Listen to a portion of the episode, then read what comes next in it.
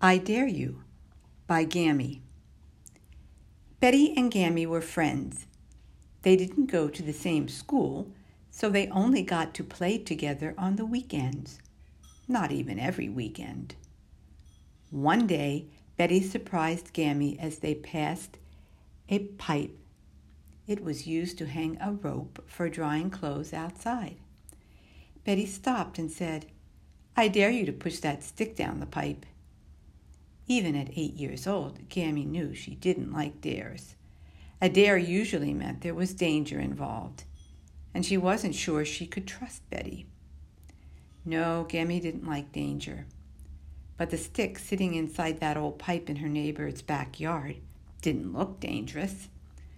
Why would Betty dare her to do something that seemed so easy and harmless? What could possibly go wrong? Gammy walked up to the stick. She folded her hands around it, closed her eyes, and pushed. Out came six angry hornets, bzzz, chasing after the children playing nearby, including Betty's younger sister Judy. Bzzz, everyone ran to Betty's house as fast as they could. Bzzz, they were all fast runners, except for little Judy. She began to cry. Ow, it hurts, Mommy. A hornet stung me.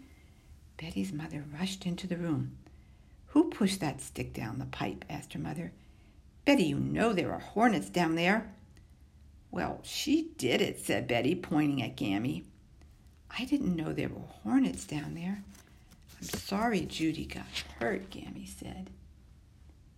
Gammy was very disappointed with Betty and she never accepted a dare again. The end.